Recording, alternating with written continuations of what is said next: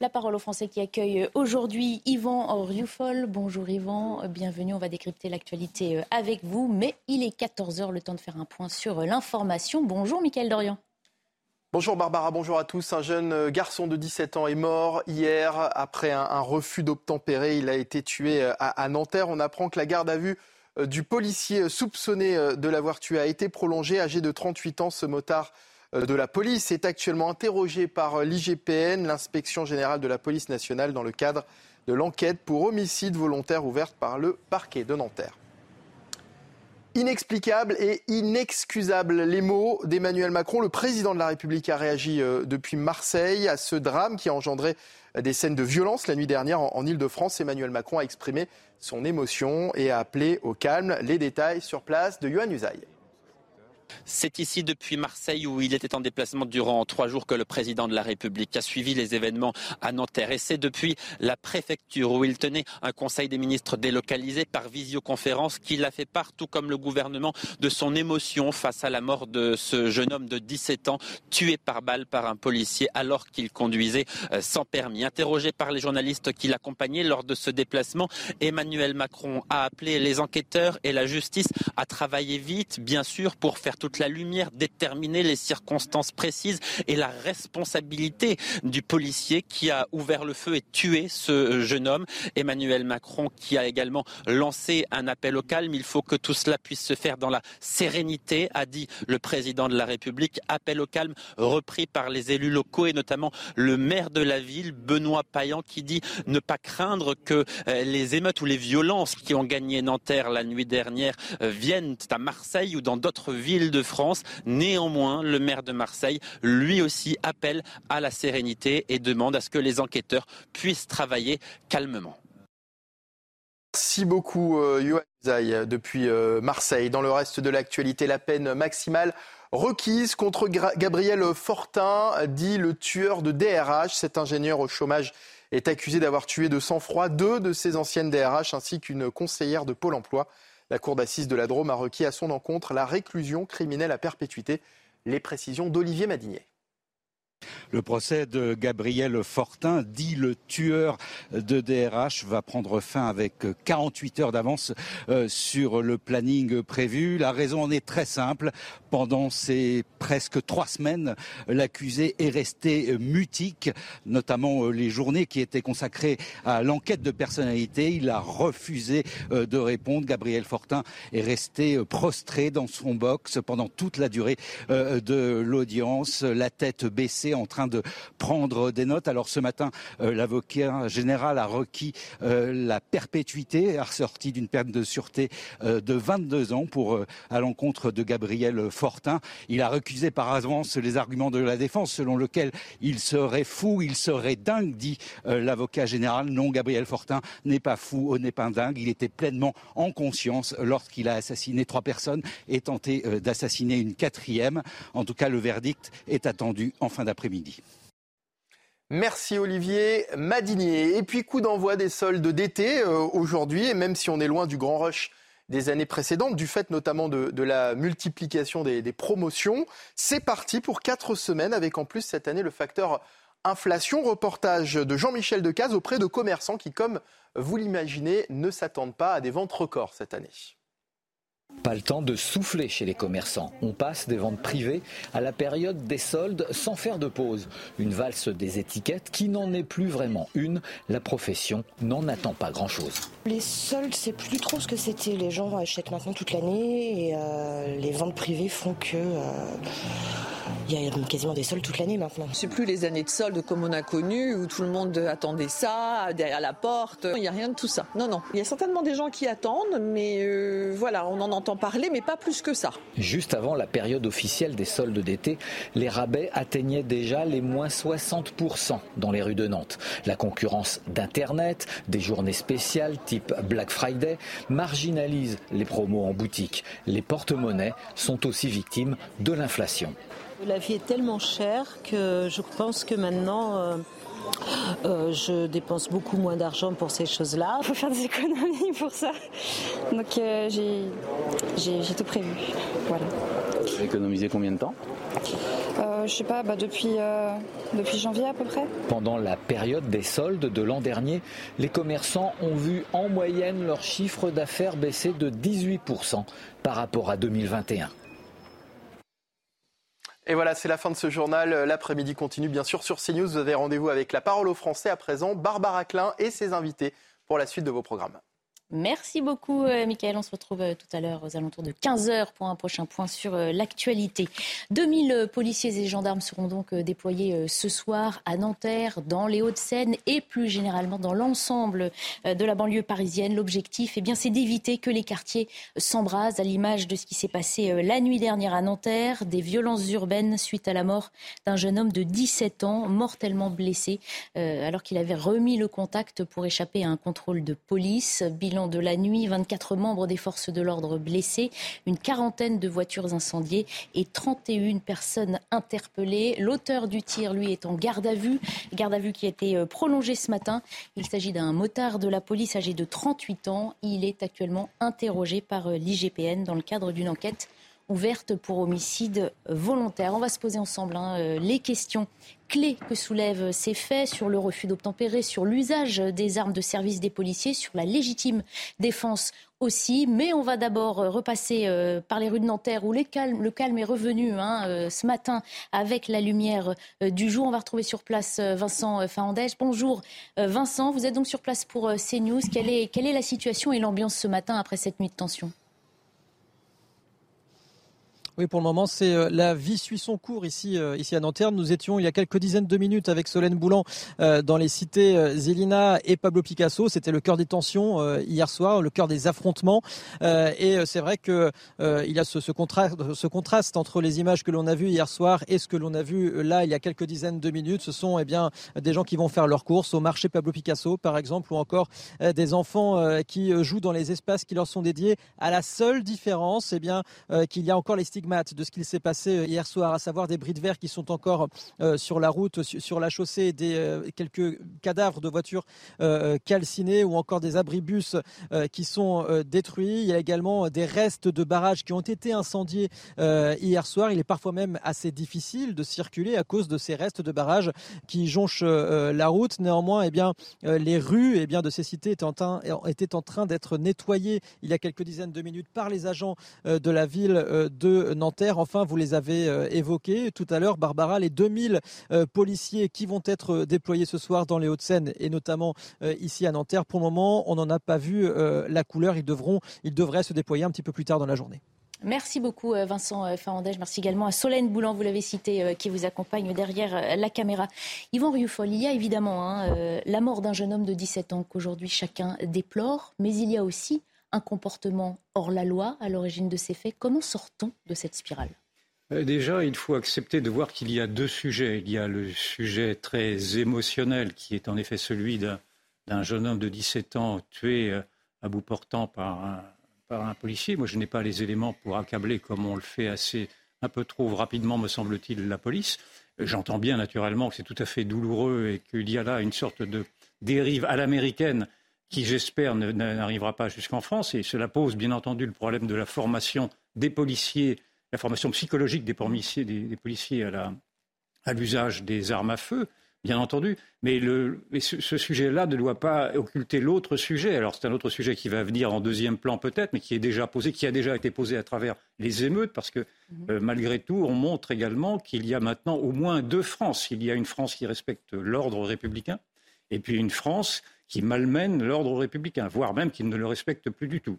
Elle ne le respecte plus quand ce jeune homme n'avait pas de permis euh, et allait et, d'ailleurs circuler dans une voie de bus et à, et à deux reprises a refusé d'obtempérer. Donc il y a quand même là, malgré tout, même avec tout le respect que je dois à sa famille, il y a malgré tout, il y a sa mémoire, il y a malgré tout un acte délictuel. On ne peut pas non plus l'occulter au prétexte d'honorer sa mémoire. Et puis au-delà de tout cela, on voit bien qu'il y a une identification à la mort de ce jeune homme à travers toute une partie de la France dite des cités, de la contre-société qui immédiatement, pour une partie d'entre elles, est, tombée en, rébellion, bien entendu. Il ne, faut qu'une étincelle, naturellement, pour que ces cités-là s'enflamment. Et il me semble que depuis 2005, c'est-à-dire depuis cette époque où la, France a connu cette énorme guérilla urbaine qui s'était qui avait eu lieu après la mort de Zineb et de, des, deux petits, des deux petits jeunes.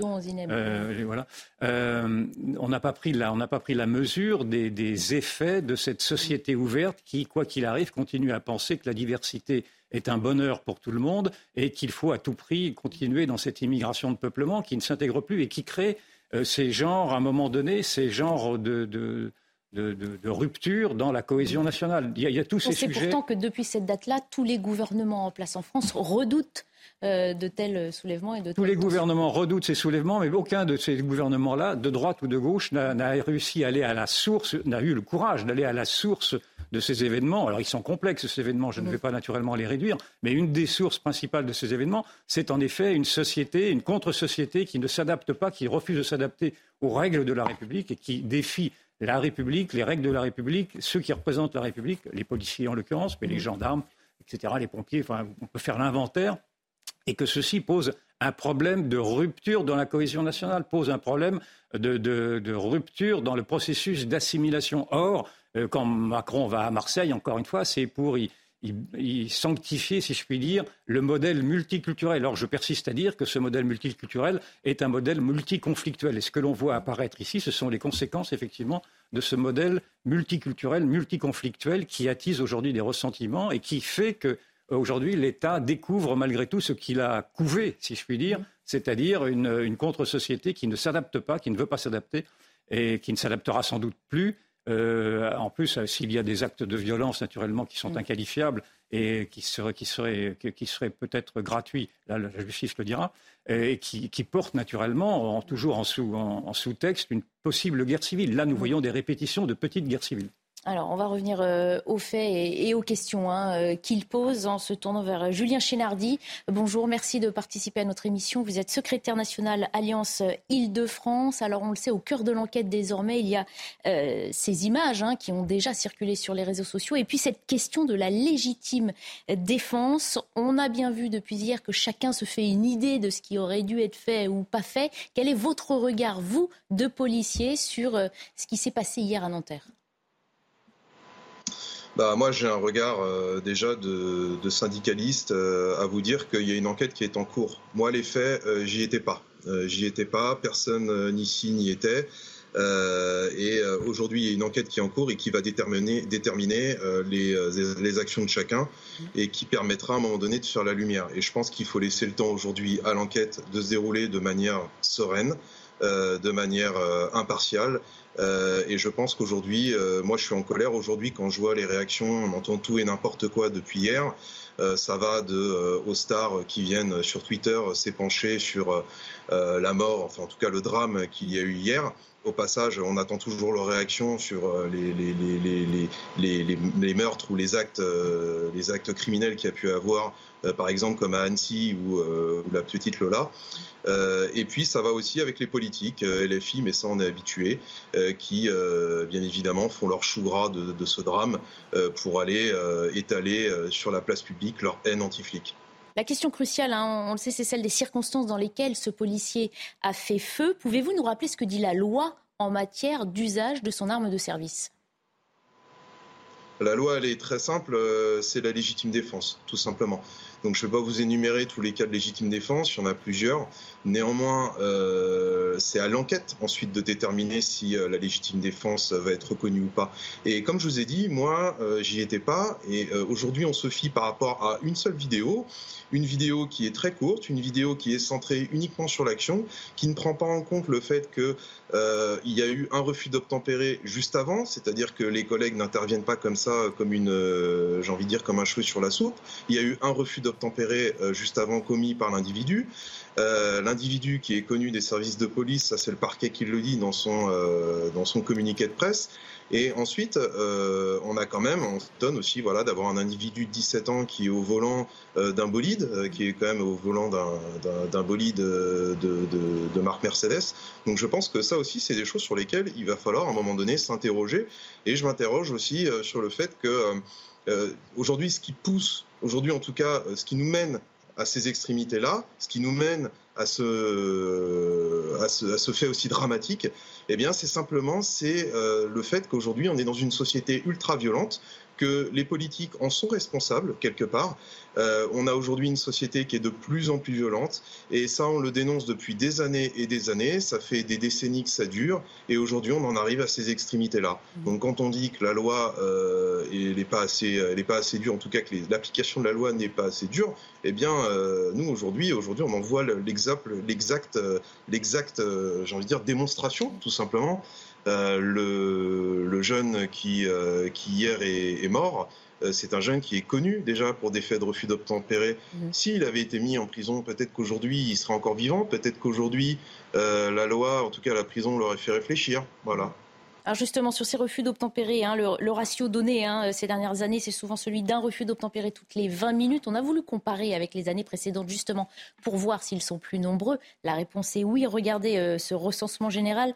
En 2002, on en recensait 105 000, euh, chiffre qui monté à 154 000 en 2020, à 181 884, 180 894 pardon, en 2021. Chiffre aussi qui peuvent nous aider à mieux comprendre ces phénomènes, c'est celui des tirs sur véhicules en mouvement effectués euh, par les policiers. Ils sont euh, eux aussi en hausse, vous le voyez, hein, entre des, périodes comprises entre 2012, 2016, 2017 et 2021. Euh, ma question est très simple. Comment on essaye aussi de, sortir, d'apaiser les tensions, Julien Chénardi, puisqu'on sent bien qu'à chaque fois, ces scènes ne sont pas nouvelles. Il y a des affrontements dans les villes. Aujourd'hui, on craint un embrasement du, du reste des banlieues. Comment on essaye d'apaiser ces tensions-là pour tenter collectivement de réfléchir et de, parvenir à mettre fin à ces phénomènes. D'un côté, le respect de la loi, de l'autre côté, euh, une mesure, on va dire, dans l'interprétation des faits. Moi, j'entends bien apaiser les tensions, sauf que la réalité, c'est qu'aujourd'hui, moi, j'ai des collègues qui sont euh, tous les jours sur le terrain et tous les jours qui subissent ce genre de refus d'obtempérer.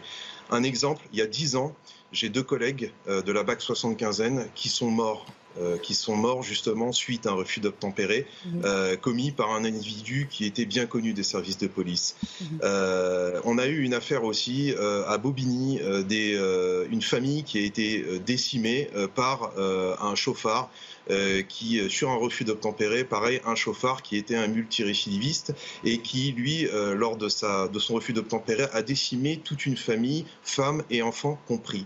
Mmh. Donc, moi, je veux bien aujourd'hui apaiser les tensions, mais quand je vois qu'aujourd'hui, on raconte tout et n'importe quoi depuis, depuis quelques heures et depuis hier sur la circonstance, voilà, les circonstances d'une action de police, mmh. moi, aujourd'hui, mes collègues, ils se sont pas levés le matin en se disant tiens aujourd'hui on va tirer euh, sur quelqu'un. Non, ils se sont levés et puis ils font leur boulot. Voilà, ce sont pas des criminels, euh, ce sont pas euh, des, euh, des, assassins comme j'ai pu l'entendre dire. C'est pas une exécution sommaire. Ce sont juste des collègues qui essayent de faire leur travail du mieux qu'ils peuvent dans des conditions qui sont horrible, je peux vous le dire très sincèrement. Ce sont des conditions aujourd'hui qui sont complètement dégradées. Et ces conditions-là, il faut aussi s'interroger qui sont les coupables, qui ont provoqué aujourd'hui cette société ultra violente. Euh, et je pense qu'aujourd'hui, malheureusement, ce sont mes collègues qui en payent les pots cassés. Mmh.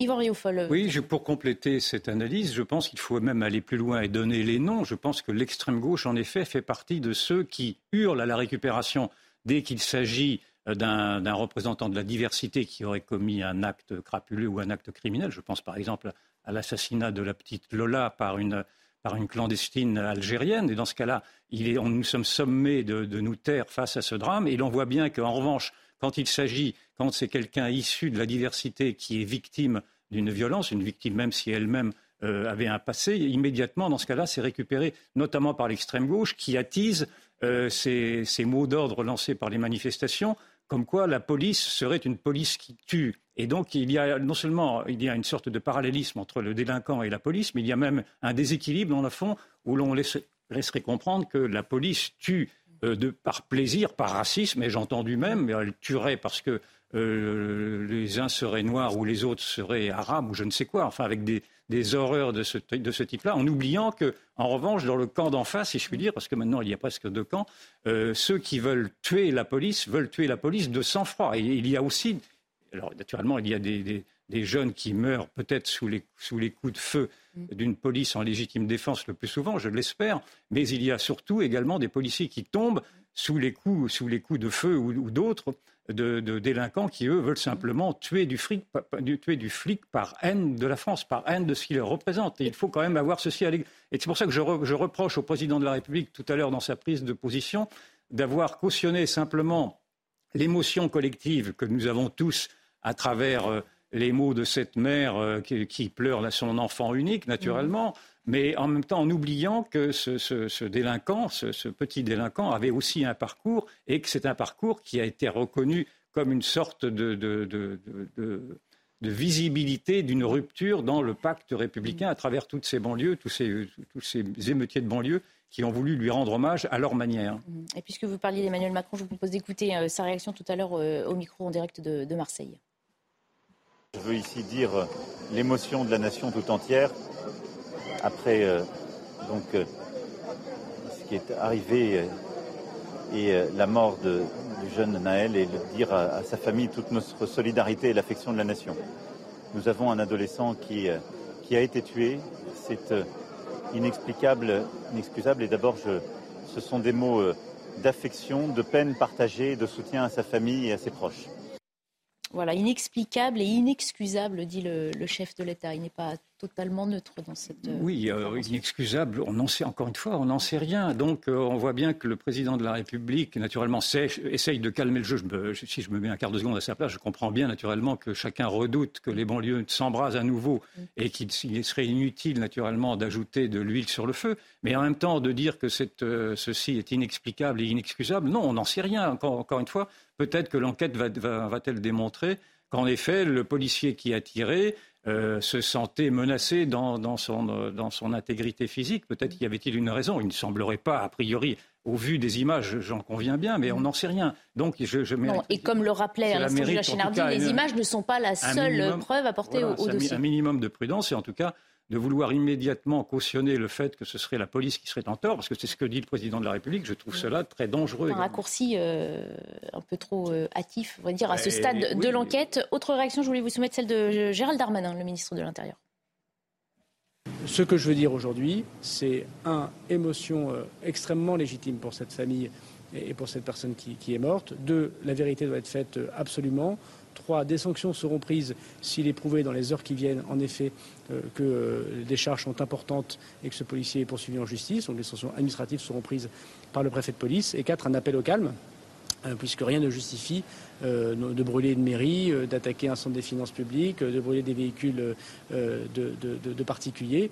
Et donc un maximum de forces de l'ordre seront présentes dans les grandes villes de France et singulièrement en Ile-de-France, aujourd'hui exceptionnellement, pour pouvoir rappeler tout le monde au calme, puisqu'il est évident que la justice doit se faire dans le calme.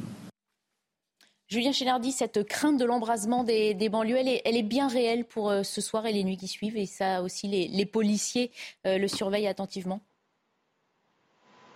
Ah oui, elle est réelle. Moi, j'ai des collègues qui hier m'ont dit très clairement que pour eux, c'était euh, une réédite des émeutes de 2005. C'était exactement le même phénomène, les mêmes violences, la même haine anti-flic qui animait ces émeutiers.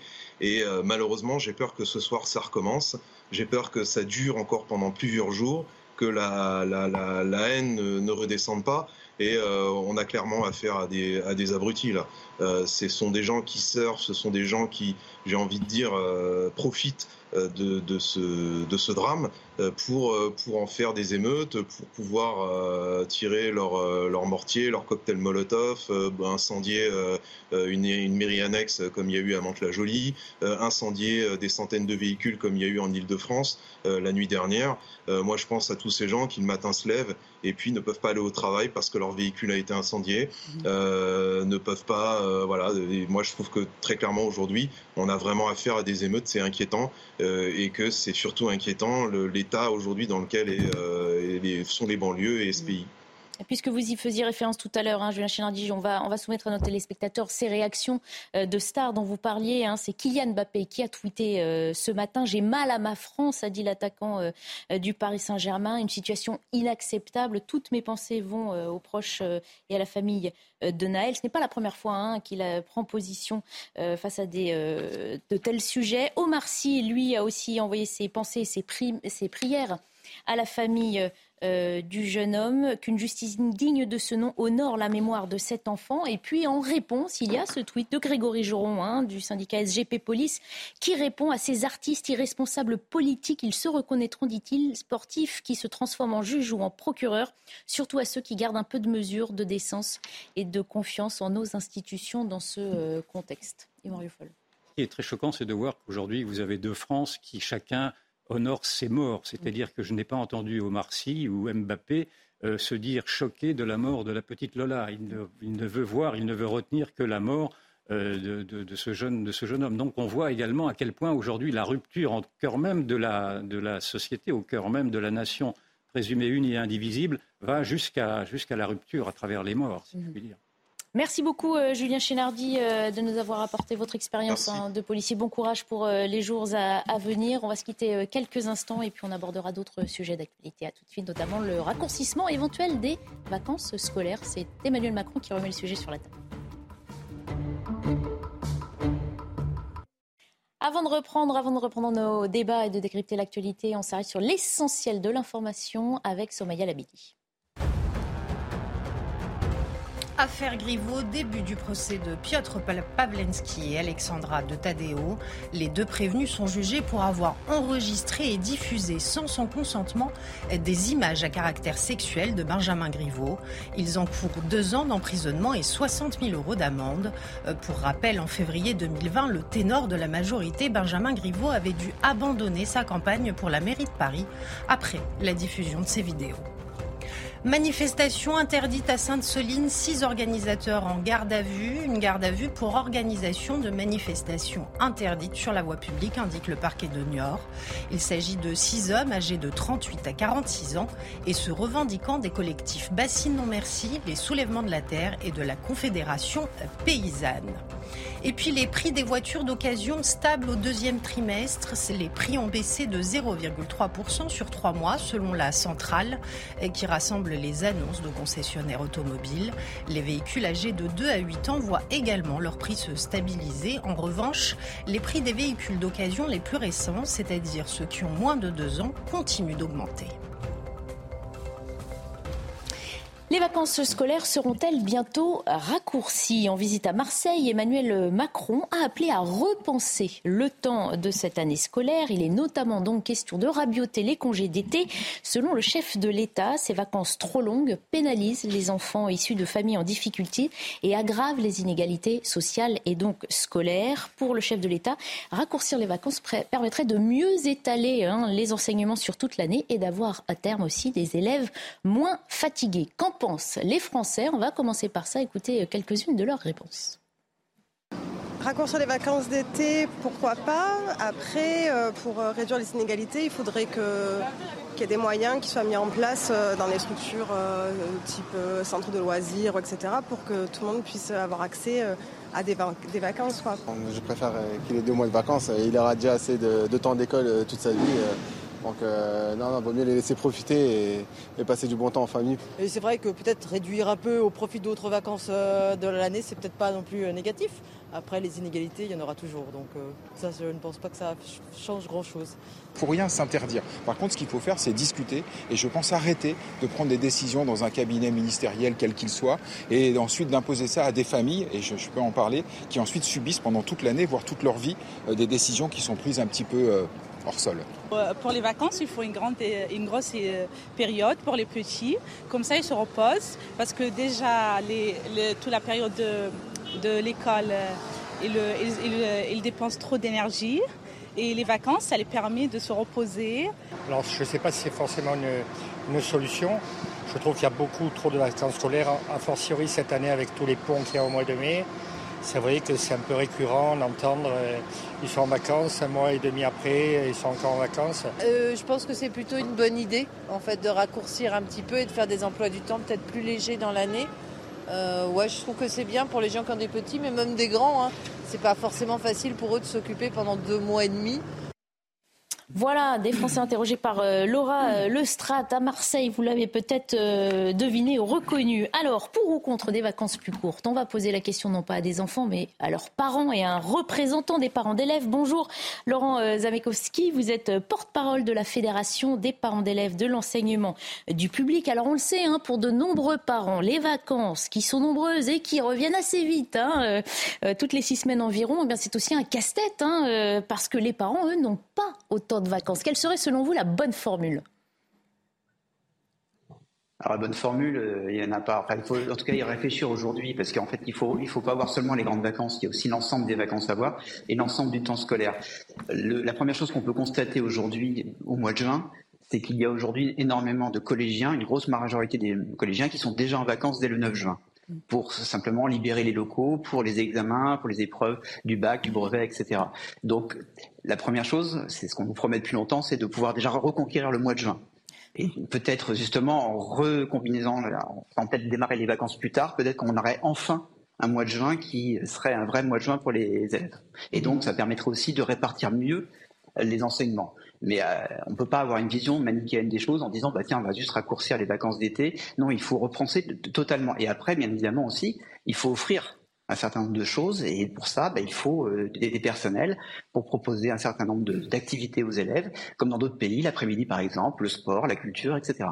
Mmh Alors certains euh, parents ont la chance d'avoir des grands-parents pas loin et aussi désireux de garder leurs petits-enfants, mais enfin pour d'autres c'est la débrouille aussi, surtout quand les enfants n'ont pas cours. Bah, effectivement, là par exemple, il y a beaucoup d'élèves qui malheureusement passent une bonne partie de l'été dans les centres aérés. Et d'autres même pas, parce que même certaines familles ont même des difficultés. Euh, mais c'est vrai que c'est pas une solution. Et quelque part, bah, ceux-ci, euh, les plus défavorisés, bah, se retrouvent euh, coincés aussi à l'école d'une certaine manière. Donc il faut effectivement réfléchir aujourd'hui à avoir la possibilité, et là en étendant les choses, de donner des activités réelles et donc d'avoir un temps à l'école qui soit euh, pas non plus trop fatigant parce qu'on peut pas y mettre que des apprentissages. Le but n'est pas non plus d'épuiser les élèves, mais aussi de pouvoir leur proposer d'autres choses. C'est pour ça que je parlais de sport, de culture, etc. Et ça, ça doit être complètement développé. Aujourd'hui, ça fait partie des activités périscolaires voire extrascolaires. Donc il y a toute une réflexion à avoir de ce côté-là. Ça a été aussi déjà mis en avant euh, suite à la crise sanitaire, euh, lorsqu'on fait de l'accueil des élèves dans les écoles, alors qu'on ne pouvait pas forcément mettre tous les enseignements. Mmh. Ça n'a pas avancé depuis, donc euh, il faut euh, corréler tout ça avec les moyens. Alors surtout, euh, il y, a cette question aussi de, l'apprentissage, hein, puisque le chef de l'État dit que certains enfants eh bien, arrivent à la rentrée avec une période de congé tellement énorme qu'ils en ont oublié finalement ce qu'ils avaient appris avant. On entendait par contre d'autres parents qui disent non, mais il est important pour que, pour que les enfants soient enfants, mais qu'ils se reposent longtemps. Qu'est-ce que vous pensez de cette pénalisation, on va dire, sur l'enseignement, sur la qualité de l'enseignement qui serait donné aux enfants? Je pense que c'est un raccourci quand même d'arriver à dire que de situer ça à un mois et demi de la fin, etc. C'est peut-être justement parce que le fameux mois de juin euh, n'a toujours pas été reconquis qu'on peut pas que les enseignements ne passent pas vraiment parce qu'on arrive sur une fin d'année. Alors on parle des examens, etc. Mais je veux dire, vous prenez par exemple tous les élèves aujourd'hui de 6e jusqu'à la 4e qui se retrouvent en vacances dès le 9 juin. Les parents sont désemparés parce qu'ils ne savent pas justement euh, comment euh, faire avec leurs enfants, qui se retrouvent à la maison. Il n'y a même pas forcément d'accueil au sein des établissements, donc ça devient un vrai problème. Donc cette période-là, qui devrait être consacrée aux, apprentissages, eh ben, elle ne l'est pas réellement, parce que les conditions ne sont pas réunies. Et je pense qu'effectivement, si on arrive à structurer les choses de manière à ce qu'il y ait enfin un vrai mois de juin, en tout cas pour les collégiens et peut-être les, élèves du lycée euh, dans seconde, eh ben, on aura justement un retour plus intéressant dès la rentrée. Merci beaucoup euh, Laurent Zawekowski. En tout cas, on souhaite euh, de belles vacances d'été quand même à ces euh, enfants qui y arrivent avant de leur reparler de la rentrée. Merci beaucoup d'être intervenu dans notre émission. Alors, il y a un volet économique aussi à ce sujet, hein, parce que raccourcir les vacances, Eric de Ritmaten, ça ne plaît pas à tous les secteurs, notamment celui du tourisme. De toute façon, c'est pas compliqué. Vous avez plein de lobbies dans dès qu'on parle de vacances. Hein. Vous avez le lobby des, enseignants. Hein. Lorsque les vacances euh, de la Toussaint, rappelons-le, étaient allongées, autrefois c'était une semaine. C'est à partir des années 2000, c'est passé à 15 jours. Euh, parce que les enseignants ont estimé que bah, il, y avait, il fallait 15 jours minimum pour qu'un enfant récupère. Ça, c'est ce qui était sorti. C'était un rapport de la Cour des comptes. Donc, c'était bien. Donc, je ne vois pas pourquoi on reviendrait là-dessus. Même si c'est bien gênant d'avoir 15 jours hein, quand vous avez des enfants à la Toussaint. Euh, deuxièmement, le lobby des sports d'hiver.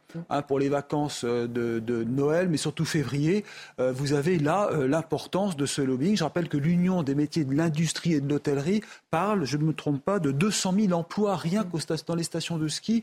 Donc imaginez qu'on baisse, qu'on coupe une semaine, ce serait dramatique. Et quand vous regardez les vacances euh, de printemps, qu'on appelait autrefois les vacances de Pâques, mmh. maintenant on les appelle printemps, eh bien là, cette année, pour la région parisienne, c'est-à-dire l'Académie C, eh bien, elle se terminait le, 8 ou le 10 mai. Oui. Donc impossible d'aller skier. Tout comme les vacances de février n'ont plus lieu en février, elles débordent jusqu'au mois de mars. C'est ça, donc les vacances de, Pâques, elles finissent en mai. Et donc l'année prochaine, en revanche, Paris, Créteil et Versailles auront, euh, seront servis en priorité.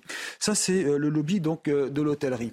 Et puis, n'oublions pas une chose qui est vraiment, là, vraiment très importante, c'est vrai que le poids économique est considérable puisque les, vacances, c'est 6% du PIB français, c'est-à-dire 6% de la richesse que l'on crée Les vacances toutes confondues, pas seulement l'été. Donc si vous commencez à raboter même les vacances euh, d'été, ça va poser un problème. Je crois qu'il y a le, vrai souci, c'est pas de réduire les vacances. Que je regardais les chiffres euh, de l'OCDE. En France, on le sait, on a 16 semaines de vacances par an, dont 8 en été. Hein, ça fait les deux mois à peu près. Mais en Irlande, c'est plus. Ils ont plus de, semaines de vacances. Et en Italie, Espagne, Portugal, c'est 15 semaines. Donc c'est presque comme chez nous.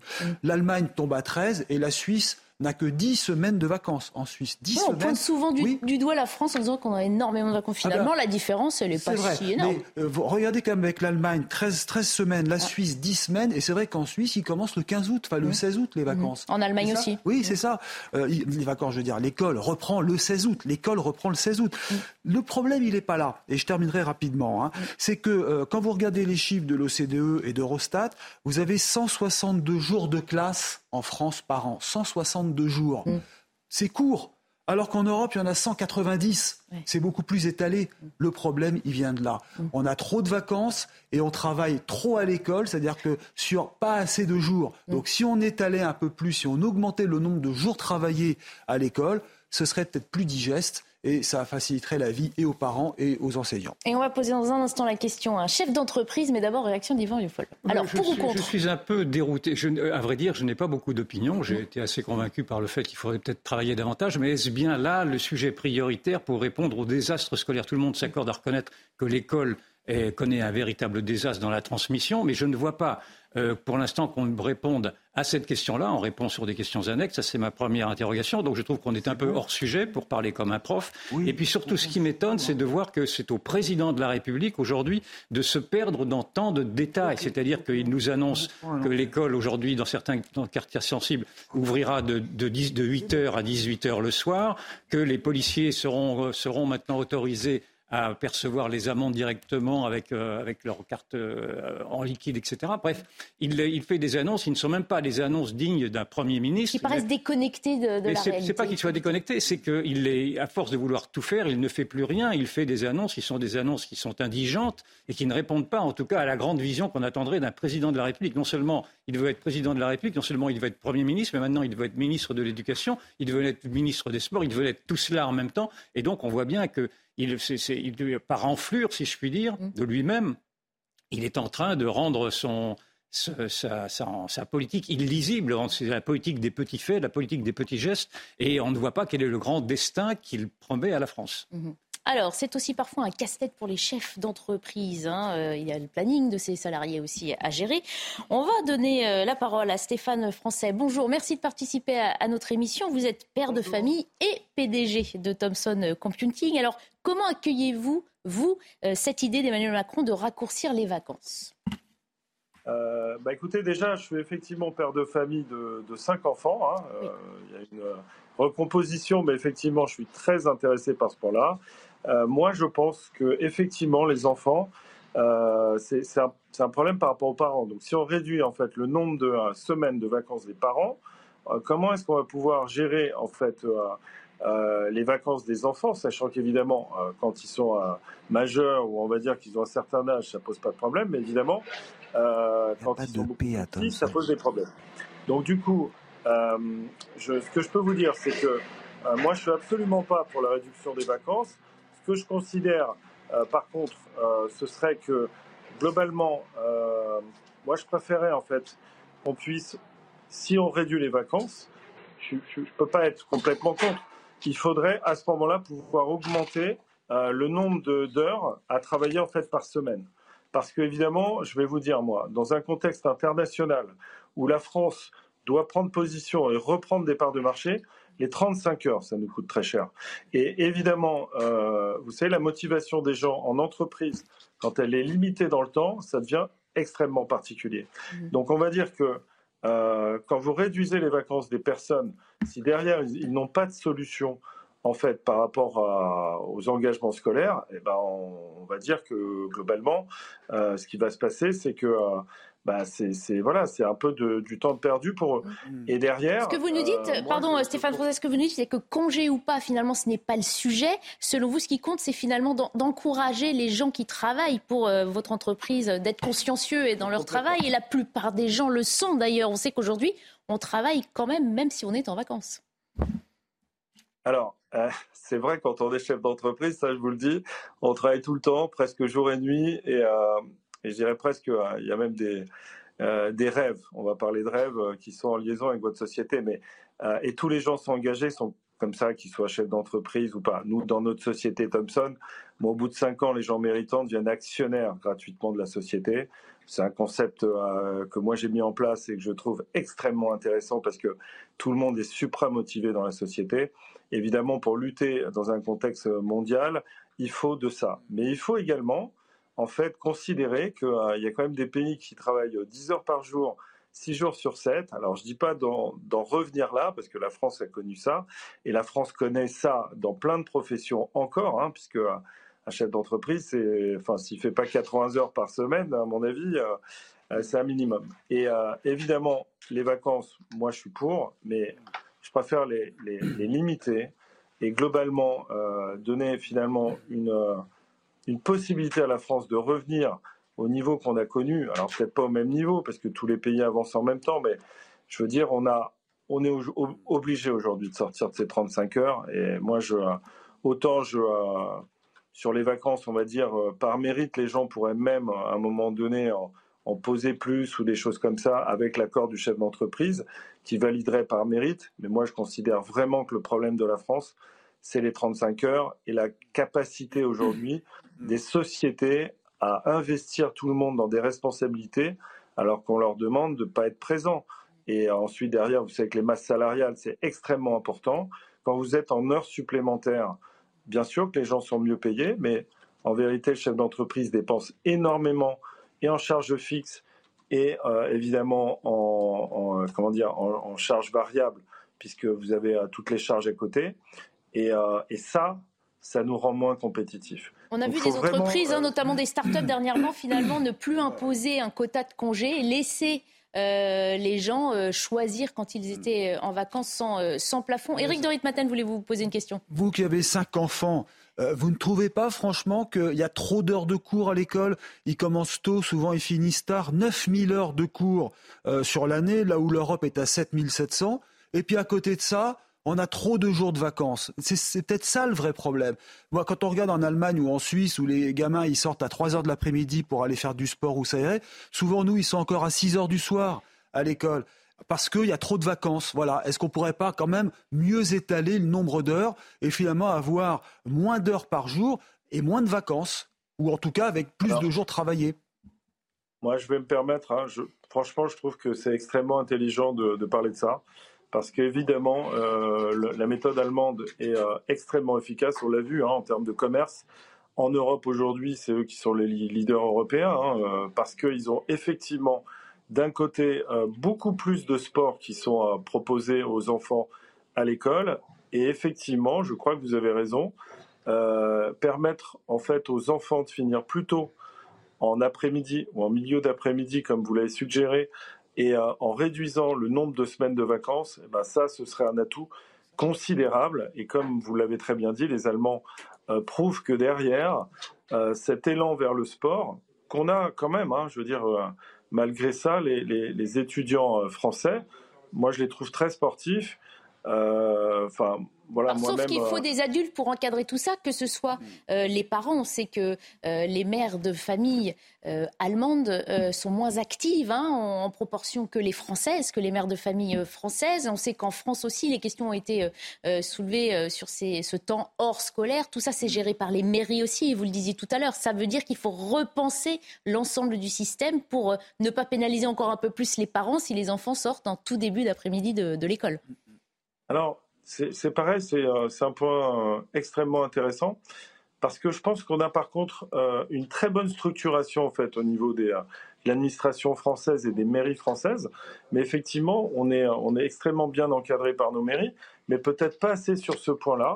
Il faudrait effectivement peut-être que, en tout cas, une nouvelle tendance soit inscrite au niveau des, des maires pour qu'on puisse aider euh, en tout cas, les familles qui sont, euh, dont, en fait vous avez les deux parents ou un seul parent, il y a beaucoup de familles monoparentales aussi, euh, qui permettra en fait aux enfants de rentrer dans une activité extrascolaire liée au sport, mais qui serait très complémentaire avec effectivement le, côté enseignement.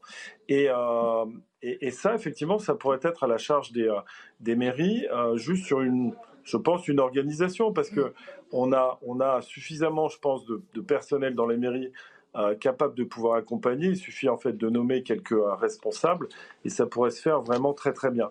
Il faut vraiment en fait. Euh, le, chef d'entreprise participe aux interviews et continue de travailler et il ne manque pas d'idées. C'est ce qu'on comprend aussi à, vos propos. On va devoir s'arrêter là, mais je vous remercie infiniment. C'est ça le concept de l'émission, hein, la parole aux Français, la parole au concret. C'est toujours bien plus intéressant de se pencher sur les en tout sujets. Cas, je remercie beaucoup à cette émission et à, et aux membres, à vous deux de m'avoir invité et effectivement pouvoir donner son point de vue, c'est important en France.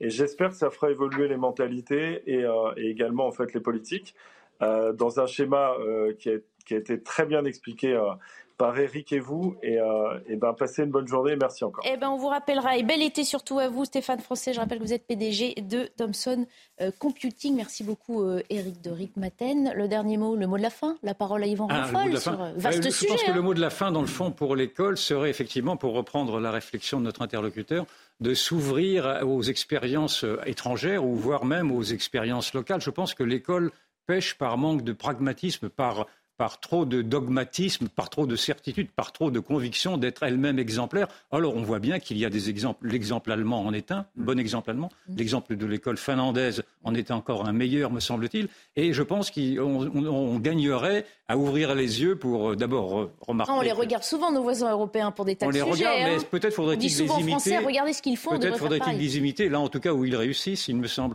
Et, euh, mais là, je pense qu'on est encore dans trop de, carcans euh, intellectuels, idéologiques, mm. et on perd beaucoup de temps. Merci beaucoup, Evan Youfol, de votre participation à l'émission euh, aujourd'hui. On s'arrête quelques instants et puis on fera avec Mickaël Dorion le point sur l'actualité, le journal de 15h à suivre.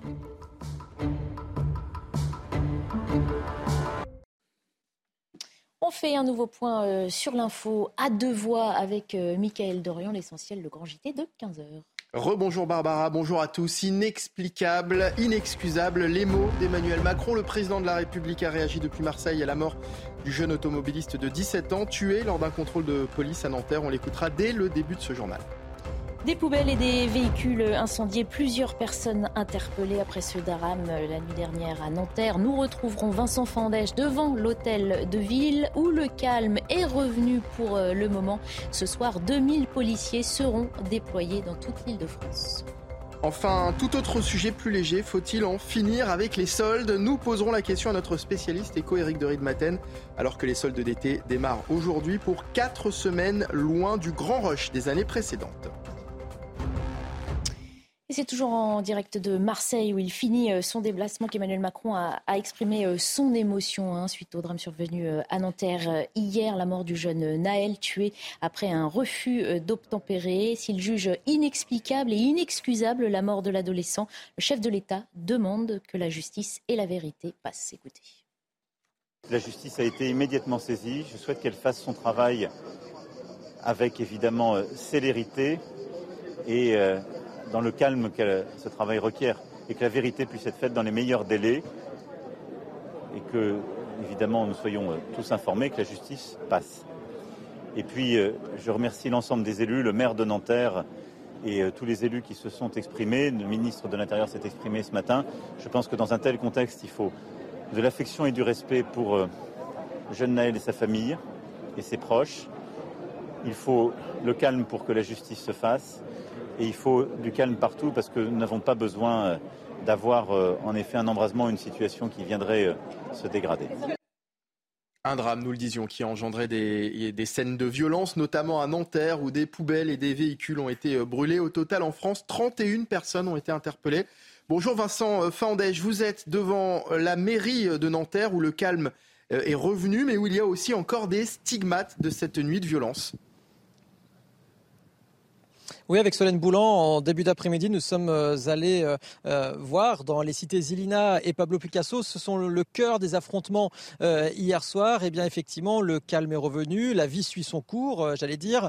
Mais effectivement, il y a toujours ces, stigmates, à savoir des bris de verre qui sont toujours sur la route, des abribus qui sont détruits ou encore des carcasses de voitures calcinées sur, sur le trottoir. Il y a également des restes de barrages qui ont été incendiés hier soir pour limiter euh, eh bien, les interventions euh, des forces de l'ordre. Ces barrages qui ont été incendiés euh, étaient toujours là, en tout cas les restes. Et du coup, c'était un petit peu difficile parfois de circuler dans ces cités-là.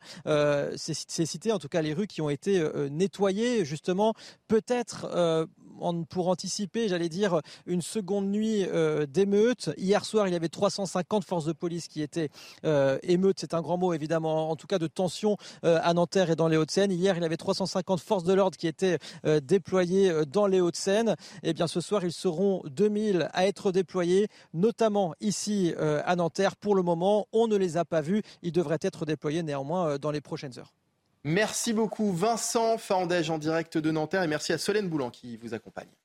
Début euh, aujourd'hui du procès de l'artiste russe Piotr Pavlensky et de sa compagne Alexandra euh, Tadeo. Plus de trois ans après la diffusion de vidéos intimes de Benjamin Griveaux, le couple est jugé pour atteinte à l'intimité et à la vie privée de l'ex-ténor de la majorité. Euh, il encourt deux ans de prison et 60 000 euros d'amende. Je vous propose d'écouter leur avocat, maître Yacine Bouzrou. Monsieur Pavlansky conteste avoir commis une infraction pénale. Euh, il estime que ce qu'il a fait dans cette affaire, euh, c'est de l'art, tout simplement de l'art, et non pas une infraction pénale. Donc nous allons euh, tenter de convaincre le tribunal. Il existe un débat juridique sérieux sur la question. Donc nous exposerons au tribunal nos arguments juridiques afin, je l'espère, d'obtenir une relaxe pour M. Pavlansky, car, je vous le répète, il conteste toute infraction pénale.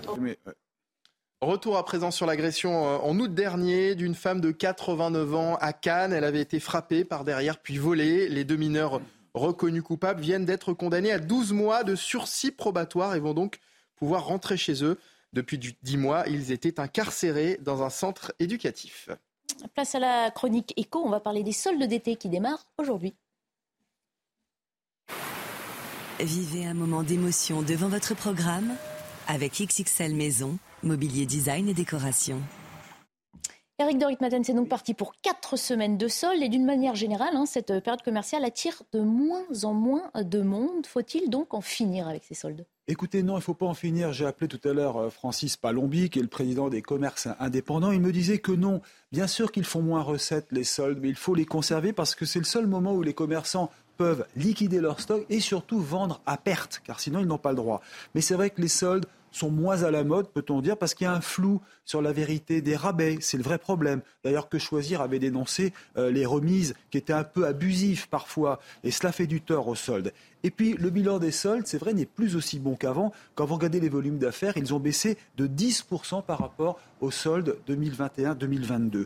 Alors, les consommateurs préfèrent en fait les rabais sur Internet. Ils vont de plus en plus aux opérations vente privée avec, vous savez, ces annonces par SMS. Il y a aussi Amazon en ligne. Et puis, la saturation générale. Hein, les affaires sont partout sur Internet, y compris avec le Black Friday en novembre. Et les ventes de seconde main qui se développent aussi, qui prennent de plus en plus de place. Alors, au final, que retenir? Eh bien, c'est quand les soldes officiels arrivent comme c'est le cas actuellement. Les consommateurs ont souvent déjà fait leurs achats.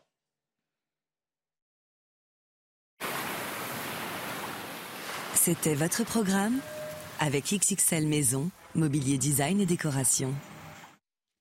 On revient à présent sur le Conseil des ministres qui s'est tenu ce matin en visioconférence car le chef de l'État est à Marseille. Voici le point qu'a fait le porte-parole du gouvernement, Olivier Véran, à sa sortie.